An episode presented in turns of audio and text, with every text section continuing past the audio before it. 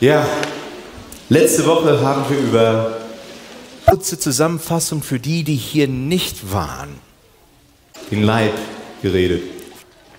Und einfach eine ganz kurze.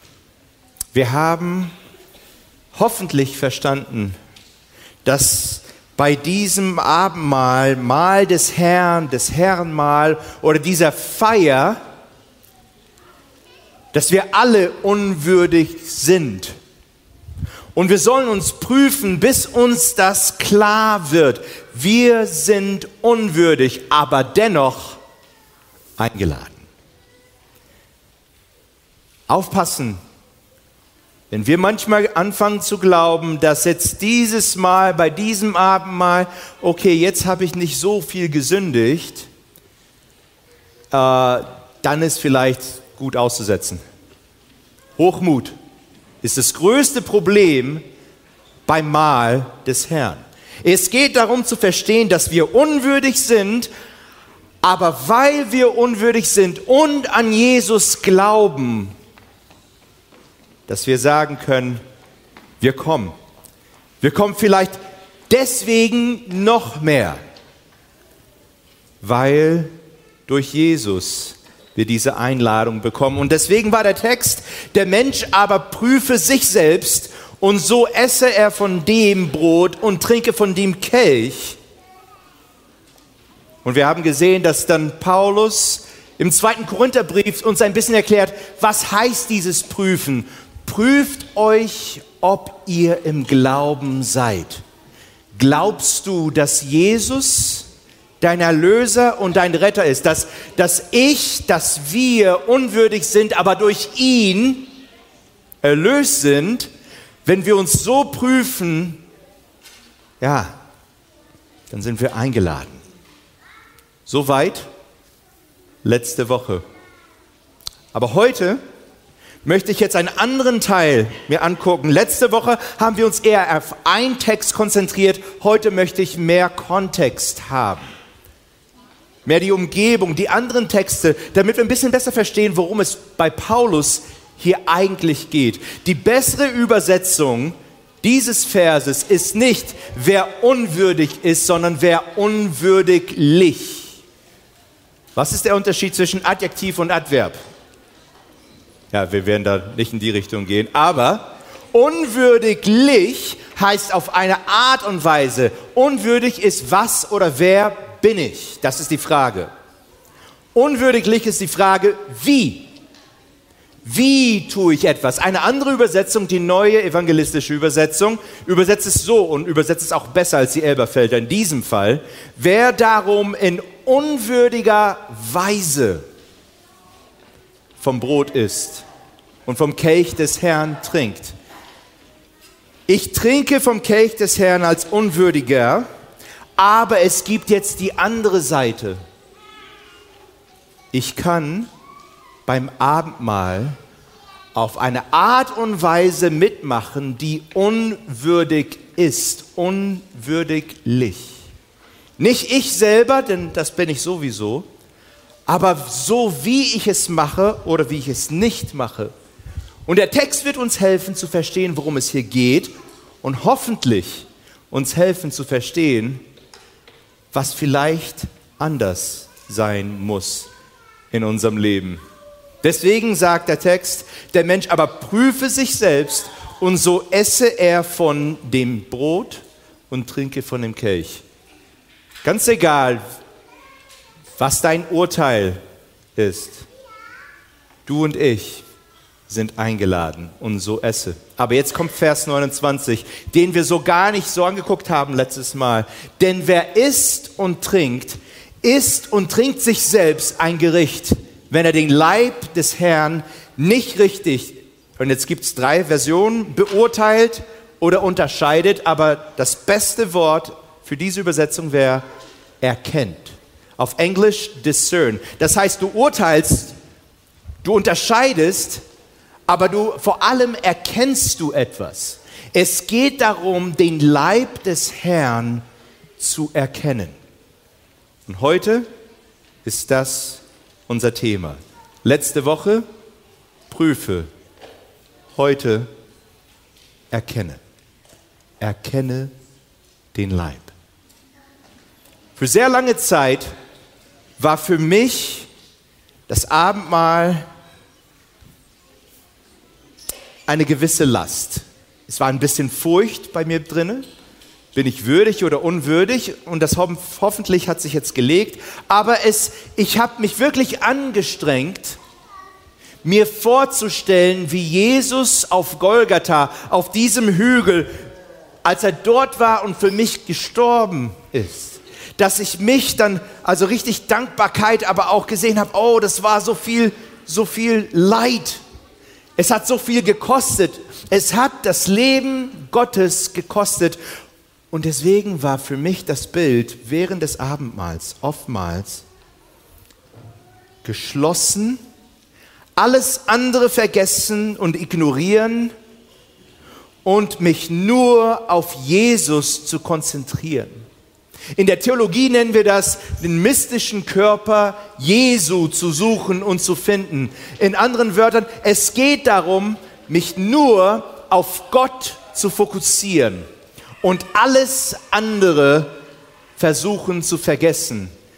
Ganz stark die Augen zumachen. Am liebsten kein Geräusch, damit ich mich voll und ganz der Erfahrung, dieser persönlichen Erfahrung widmen kann, darf. Und vielleicht wollen wir ganz besonders beim Abendmahl noch mehr Ruhe haben. Ruhe ist nicht schlecht, aber noch mehr, damit wir uns noch mehr konzentrieren dürfen. Ich habe jetzt ein Video und wir werden ihn nochmal ganz am Ende gucken. Und ich werde ihn einfach mal spielen lassen. Galater 6,4 schreibt Paulus. Ein jeder aber prüfe sein eigenes Werk. Ihr seht hier den Unterschied, ne? Beim ersten Mal sagt er in 2. Korinther 13, Vers 5, ein jeder prüfe, ob er noch im Glauben ist. Aber hier geht es darum, uns zu prüfen in unserem Werk. Wir leben in einer Welt, die sehr selbstbezogen ist. Wir leben in einer Gesellschaft, wo es sich immer um mich drehen muss, um den Einzelnen. Wir leben in, in der, fast in einer Vergötzung der Singularität und der einzelnen Person. Wir leben selbstbezogen als Gesellschaft. Und es darf in diesem Fall nicht so sein. Paulus war ein Erzieher, er war ein Pastor, er war ein Lehrer und er verstand, dass wir mit gewissen Sachen bei den Bekannten anfangen und langsam diese Sachen weiterentwickeln, damit Menschen mitkommen können. Es gibt Sachen, die gut sind. Und da fangen wir an. Und dann nehmen wir die Menschen mit. Und er nimmt als Lehrer, als Erzieher, als Pastor, als Prophet die Menschen mit, damit sie sich weiterentwickeln in Christus. Auf der einen Seite sagt er, wir sind alle unwürdig, aber dennoch eingeladen. Aber auf der anderen Seite sagt er, prüfe, wie steht es um dein Werk, um deine Taten. Und dann wird er nur im Blick auf sich selbst Ruhm haben, sagt er, und nicht im Blick auf die anderen. Wir leben auch in einer Gesellschaft, du und ich, wo wir ganz besonders vielleicht Religion privatisiert haben. Wo wir zur Gemeinde kommen und uns hinsetzen und wenn du Glück hast, hier auf der Marienhöhe, kommst du rechtzeitig an und du sitzt im selben Platz, wo du normalerweise sitzt. Und du weißt mehr oder weniger, wer neben dir sitzt. Und man kommt zusammen, man trifft sich. Wenn alles gut geht, singt man ein bisschen. Man betet ein bisschen zusammen, passt ein bisschen auf und dann ist man wieder weg. Wir leben in einer Gesellschaft nicht nur hier, nicht nur als Adventisten, aber als Christen, wo Religion privatisiert wurde, wo es einfach nur ein ganz kleiner Abschnitt unseres Lebens wurde. Und das haben auch die Korinther so gehabt. Die waren nämlich zwar anders in ihrer sozialen Umgebung, aber sie waren wie Menschen so wie du und ich. Korinther, also Korinth, war eine ganz wichtige Stadt im Römischen Reich, sehr kulturell, sehr viel Götzendienst, sehr reich. Es gab Bildung. Natürlich war das auch eine Mehrklassengesellschaft. Es gab die, die viel hatten, es gab die, die wenig hatten, es gab die, die wirklich ihre eigenen Häuser besaßen und es gab die, die bei anderen wohnen mussten.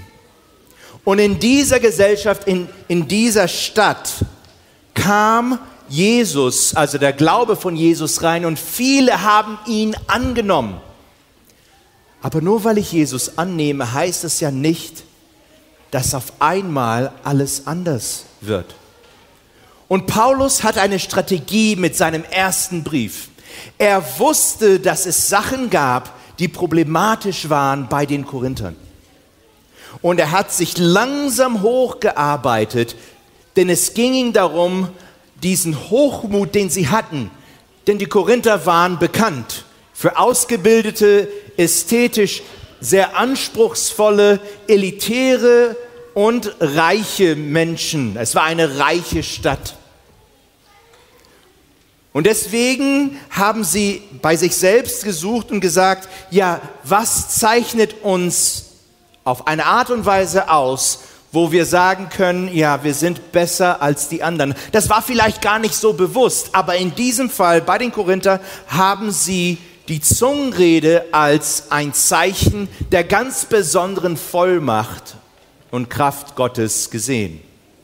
Deswegen, wenn ihr den Korintherbrief liest, nun Tipp. Jedes Mal, wenn Paulus von Gaben redet, von Talenten redet, kommt Zungenrede ganz am Ende, damit sich keiner einbildet, dass das was Besonderes ist. Das kommt, wenn es eine Rangliste gibt, dann ist es da ganz, ganz unten. Die Korinther wollten sich besonders fühlen. Und wir haben jetzt diesen Kontext zusammen. Deswegen gehe ich jetzt zum Kapitel 10, damit wir verstehen, was hier geschieht. Denn Kapitel 10 hat viel und alles mit Kapitel 11 zu tun, wo wir gerade sind, aber es geht auf Kapitel 12 zu, wo es vom Körper, wo Paulus vom Körper redet, wo wir alle zu diesem Leib gehören. Und da fängt er schon im Kapitel 10, Verse 16 und 17 an. Und du hast es jetzt auf der Leinwand, hoffentlich auch in deiner Bibel, denn wir werden heute mehrere Verse zusammen lesen. Der Kelch des Segens, den wir segnen, ist er nicht die Gemeinschaft des Blutes des Christus? Das Brot, das wir brechen, er redet hier ganz klar vom Abendmahl, ist es nicht die Gemeinschaft des Leibes des Christus? Und jetzt kommt Vers 17, ganz wichtig. Denn ein Brot, ein Leib sind wir, die vielen, denn wir alle nehmen teil an dem einen Brot. Oftmals denken wir, dass das Brot ein Symbol für Jesus Christus ist und es ist wahr. Aber in diesem Kontext, so wie Paulus es aufbaut, ist es sehr wichtig, dass wir verstehen, dass es hier sich nicht um den mystischen Körper Christi handelt, sondern um den Leib Christi, an dem wir nicht nur teilnehmen, sondern die wir zusammen sind. Das ist die Einleitung zu Kapitel 11. Und damit es klarer wird, es ist nicht zufällig, dass Paulus gleich danach die Verse 23 und 24 im selben Kapitel hat. Und da sagt er das folgende. Alles ist erlaubt. Das ist ziemlich verblüffend, nicht wahr? Alles ist erlaubt. Da gibt es keine irgendwie Begrenzung. Er sagt alles und das gefällt uns nicht so sehr. So viel Freiheit. Wir wissen gar nicht damit umzugehen. Alles ist erlaubt, aber nicht alles ist nützlich. Alles ist erlaubt, aber nicht alles erbaut. Und hier kommt die große Regel, auf die er hingearbeitet hat. Niemand suche das Seine, sondern das des anderen. Wenn ich im Glauben bin, wenn ich zu Christus gehöre, gehöre ich nicht mehr mir selber. Diese Selbstbezogenheit, die muss weg. Die darf gar nicht existieren. Natürlich sind wir noch Menschen, aber die Regel ist, alles ist erlaubt, aber die Begrenzung ist, niemand suche das Seine, sondern das des anderen. Und damit er Beispiele bringt, redet er weiter oder schreibt er weiter an uns und an die Korinther natürlich auch. Deswegen gibt er eine Situation, einen, einen Fall. Damals war Götzendienst ganz besonders in Korinth unheimlich stark. Sehr viele verschiedene Tempel. Das war auch vielleicht eines der größten Gründe warum, Gründe, warum sie so reich, so wohlhabend waren. Es gab viele Tempel, viel Tourismus, viele Götzen. Aber die intellektuellen Korinther, schon im Kapitel 8, die wussten schon, diese Götzen existieren gar nicht. Diese Götzen die sind, das sind einfach nur Holz, Gold, Stein. Es gibt nur einen Gott, nur einen wahren Gott. Deswegen können wir von diesen Götzenopfern, können wir essen. Hat er schon mit den Gläubigen darüber gesprochen im Korinther Kapitel 8, hat gesagt, du isst es nicht, wenn jemand anders noch an diese Götzen glaubt. Denn es geht ja nicht von heute auf morgen und manche Sachen werden wir nie voll verstehen. Es gibt Teile meines Lebens, wo ich reif bin im Glauben und es gibt Teile meines Lebens, wo ich sehr unreif bin im Glauben. Und wir finden nur Gleichgewicht nicht in uns selber, sondern in Gemeinschaft. Deswegen sagt er, wenn jemand von den Ungläubigen euch einlädt und ihr wollt hingehen, so, und das ist fast Verrückt, ne? Als ganz besonders, wenn ich jetzt mit Adventisten rede. So esst alles, was euch vorgesetzt wird, ohne es um des Gewissens willen zu untersuchen. Das heißt, du sollst nicht fragen, wurde es jetzt den Götzen geopfert oder nicht. Du sollst essen und Mund halten. Denn es geht nicht um dich oder um mich.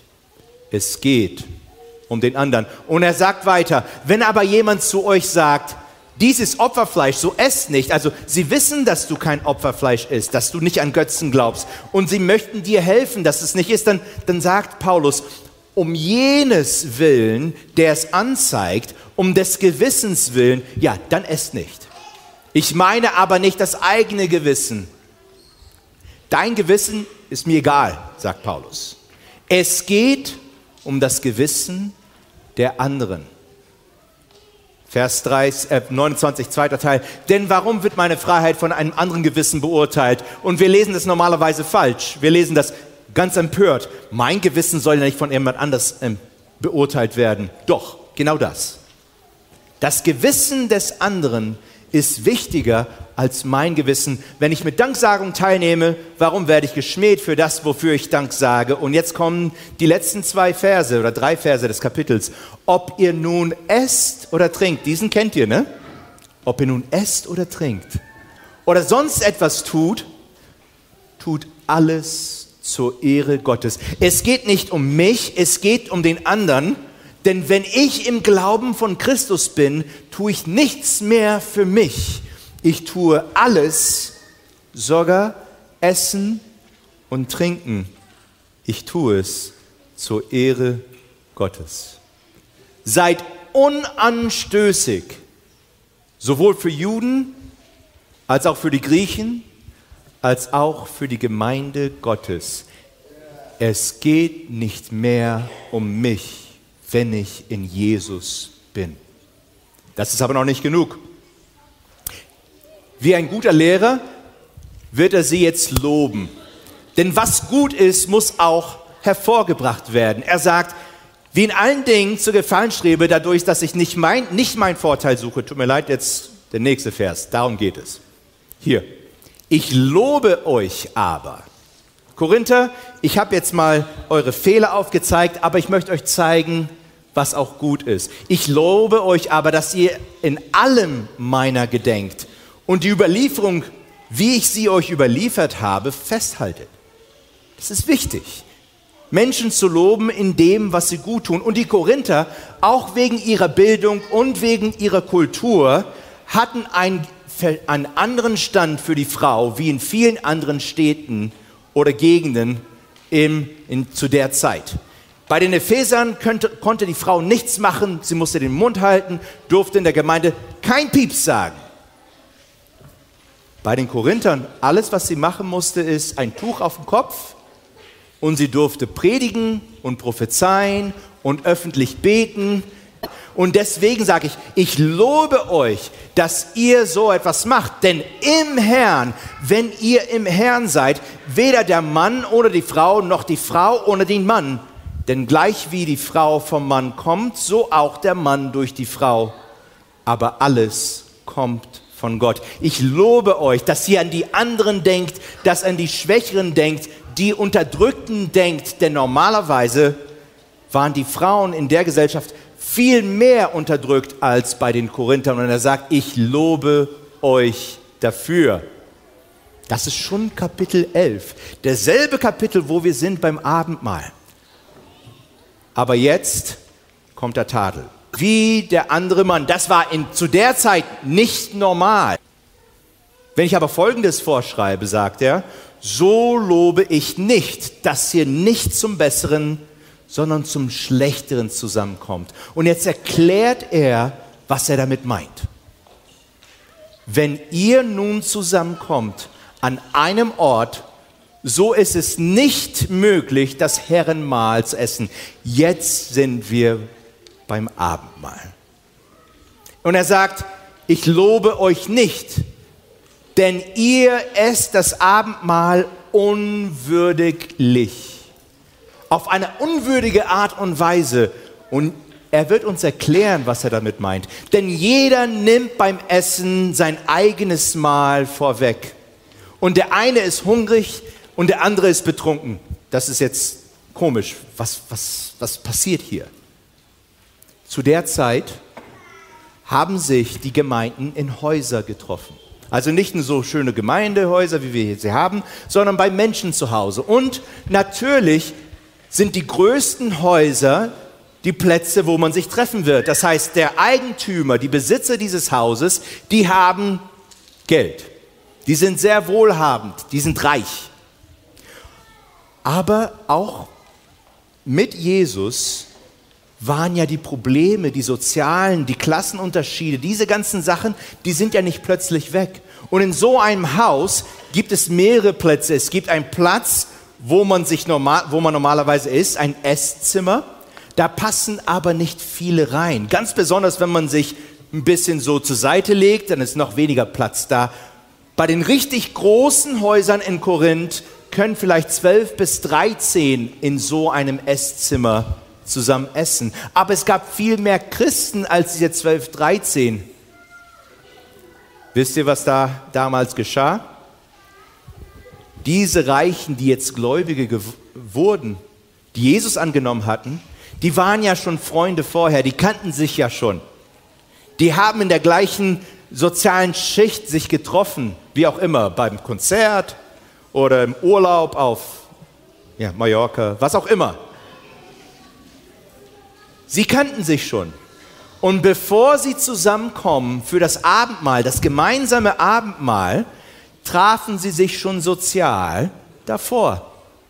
Und die anderen, die nicht zu dieser Schicht, zu dieser Klasse gehörten, die ärmeren Christen, die kamen später. Und als sie ankommen, sind sie hungrig, aber die anderen haben sich schon satt gegessen, haben das beste Essen schon gehabt. Danach gibt es noch die Kleinigkeit, das Abendmahl. Aber das große Mahl an sich wurde nicht geteilt. Und er sagt, so kann es ja nicht. Die einen sind besoffen, weil die jetzt schon zu viel getrunken haben, und die anderen sind absolut hungrig. Die Extreme waren da. Der gute Wein, und ihr seid da schon alle fröhlich, und die Armen kommen an zum Abendmahl und können nicht mal ins Esszimmer rein. Die bleiben weiter weg. Und er sagt, auf diese Art und Weise ist es besser, ihr macht gar kein Abendmahl. Denn in Christus geht es nicht um mich. Es geht um den anderen, um die anderen. Guckt ihr mal euch den Text an. Habt ihr nicht Häuser, um zu essen und zu trinken? Oder verachtet ihr die Gemeinde Gottes und beschämt die, welche nichts haben? Was soll ich euch sagen, sagt der Paulus. Soll ich euch loben? Das ist eine rhetorische Frage. Und die Antwort ist ganz klar, hierin lobe ich nicht. Und dann kommt der klassische Text, denn ich habe bekommen, was ich euch jetzt weitergebe, dass der Herr Christus und den Text, den wir letzte Woche gelesen haben, das ist der Kontext des Abendmahls. Und er redet nicht davon, ob ich jetzt ganz fokussiert und, und, und würdig nur auf Jesus konzentriere, aber ganz vergesse, dass ich einem Leib angehöre, wo es keine Klassenunterschiede mehr geben soll, wo wir alle eins sind, wo wir zusammen eine Mahlzeit nehmen, weil wir vom selben Kelch, vom selben Brot, weil wir ein Leib in Christus sind. Und deswegen hoffe ich, dass jetzt klarer wird, denn wer isst und trinkt und trinkt sich selbst, trinkt sich selbst Gericht, wenn er den Leib des Herrn nicht erkennt. Wenn man das Abendmahl mit geschlossenen Augen nimmt, auch wenn es nur metaphorisch, nur bildlich gemeint ist, dann essen wir das Mahl des Herrn unwürdiglich. Denn Abendmahl ist nicht mit geschlossenen Augen. Abendmahl, Herrenmahl, Mahl des Herrn ist mit offenen Augen. Mehr als irgendein anderer Tag muss beim Abendmahl mein Auge für den anderen offen sein. Denn im Reich Gottes, im Herrn, geht es nicht mehr um mich, es geht um die anderen. Deswegen sagt er auch, deshalb sind viele unter euch schwach. Wenn ihr eure Augen offen hättet füreinander, wüsstet ihr, wer krank ist. Wüsstet ihr, wer schwach ist. Und Paulus sagt etwas Ungeheuerliches. Er sagt, es sind ein gut Teil entschlafen. Es sind Menschen gestorben, weil ihr immer noch nicht aufeinander aufpasst. Wenn wir uns aber selber so beurteilen, so werden wir nicht gerichtet. Wie oft geschieht es, dass wir hierher kommen, in unserer kleinen Clique vielleicht uns unterhalten, ein paar schöne Wörter vielleicht austauschen, hoffentlich. Das wäre noch zivilisiert. Und dann ab nach Hause und nichts mehr mit der Gemeinschaft des Leibes Christi zu tun haben. Ganz am Ende sagt er, daher meine Brüder, wenn ihr zusammenkommt, um zu essen, was sagt er? So wartet aufeinander. Warten ist nicht eine einfache Sache, ganz besonders wenn man schneller ist. Ich fahre gern Auto. Ich fahre gern schnell. Ich mag es nicht, jemand langsam vor mir zu haben. Ich mag es eher zu überholen, als überholt zu werden. Es ist nicht einfach, auf andere zu warten. Aber das ist Gottes Aufruf an uns. Denn es gibt Dinge in meinem Leben, wo ich schneller, wo ich reifer bin, ja. Aber es gibt andere Seiten von mir, die ich vielleicht verheimlichen oder vertuschen möchte, wo ich unreif bin und langsamer bin, wo ihr Geduld braucht. Wir müssen lernen, aufeinander zu warten. Damit keine Spaltung im Leib ist, sondern die Glieder dieselbe Sorge füreinander haben. Heute zum Beispiel haben wir Gemeindevollversammlung. Und viele werden denken, ach je. Und einige vielleicht sogar sagen, oh nein, am Sabbat Finanzen. Es ist eine tolle Ausrede, zusammen zu bleiben, zusammen zu essen, Gemeinschaft zu haben und zusammen Gemeinde zu denken und zu sehen, was sind die Pläne und wie kann ich mich einbringen. Denn es geht nicht um mich als Einzelnen oder um dich als Einzelne. Es geht um die anderen. Und wir teilen die Zeit. Wir warten aufeinander. Wir essen zusammen. Wir entscheiden zusammen. Und wir gehen miteinander. Und wenn ein Glied leidet, so leiden alle Glieder. Oder wenn ein Glied verherrlicht wird, so freuen sich alle Glieder mit. Ihr aber seid Christi Leib und einzeln genommen Glieder. Leib Christi erkennen heißt um dich herum nicht nur zu gucken, sondern auch Beziehungen zu pflegen oder zu schaffen oder neue Menschen kennenlernen und auf sie achten. Denn wenn jeder auf jemand anderes achtet und an sie denkt, dann ist an jeden gedacht. Mit offenen Augen. Und jetzt nochmal das Video. Brüder, wenn auch ein Mensch von einem Fehltritt übereilt wird, so bringt ihr, die Geistlichen, einen solchen im Geist der Sanftmut wieder zurecht. Und dabei gib auch dich selbst acht, dass nicht auch du versucht wirst. Einer trage des anderen Last. Und so werdet ihr das Gesetz des Christus erfüllen. Denn wenn jemand meint, etwas zu sein, während er doch nichts ist, so betrügt er sich selbst. Ein jeder aber prüfe sein eigenes Werk.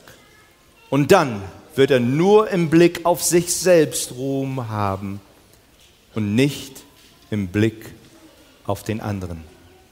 Amen. Wir beten zusammen.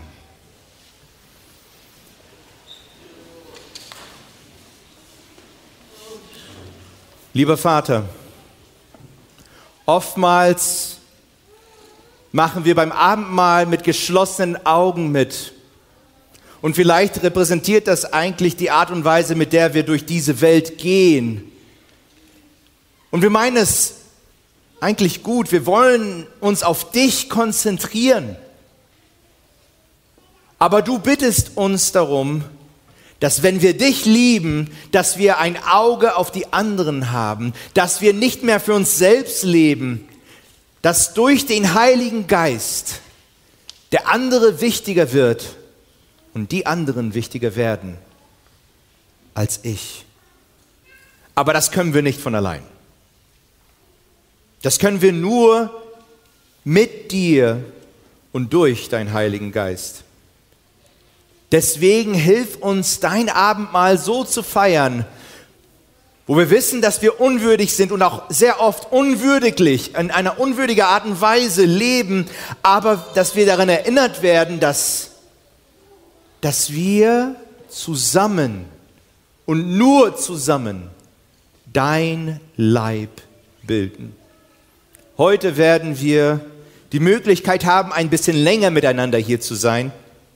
Heute werden wir die Chance haben, miteinander ein Mahl zu teilen. Und nächste Woche werden wir das Abendmahl zusammen feiern. Vater, bitte hilf uns, nicht nur an diesen Tagen dieses Bewusstsein zu haben, sondern in unserem Alltag auch. Vielen Dank, dass du uns liebst. Und möge der Segen, der jetzt ausgesprochen wird, eine, eine Realität in unserem Leben sein. Der Herr segne dich und behüte dich. Der Herr lasse sein Angesicht leuchten über dir und sei dir gnädig. Der Herr hebe sein Angesicht über dich und gebe dir Frieden. Amen.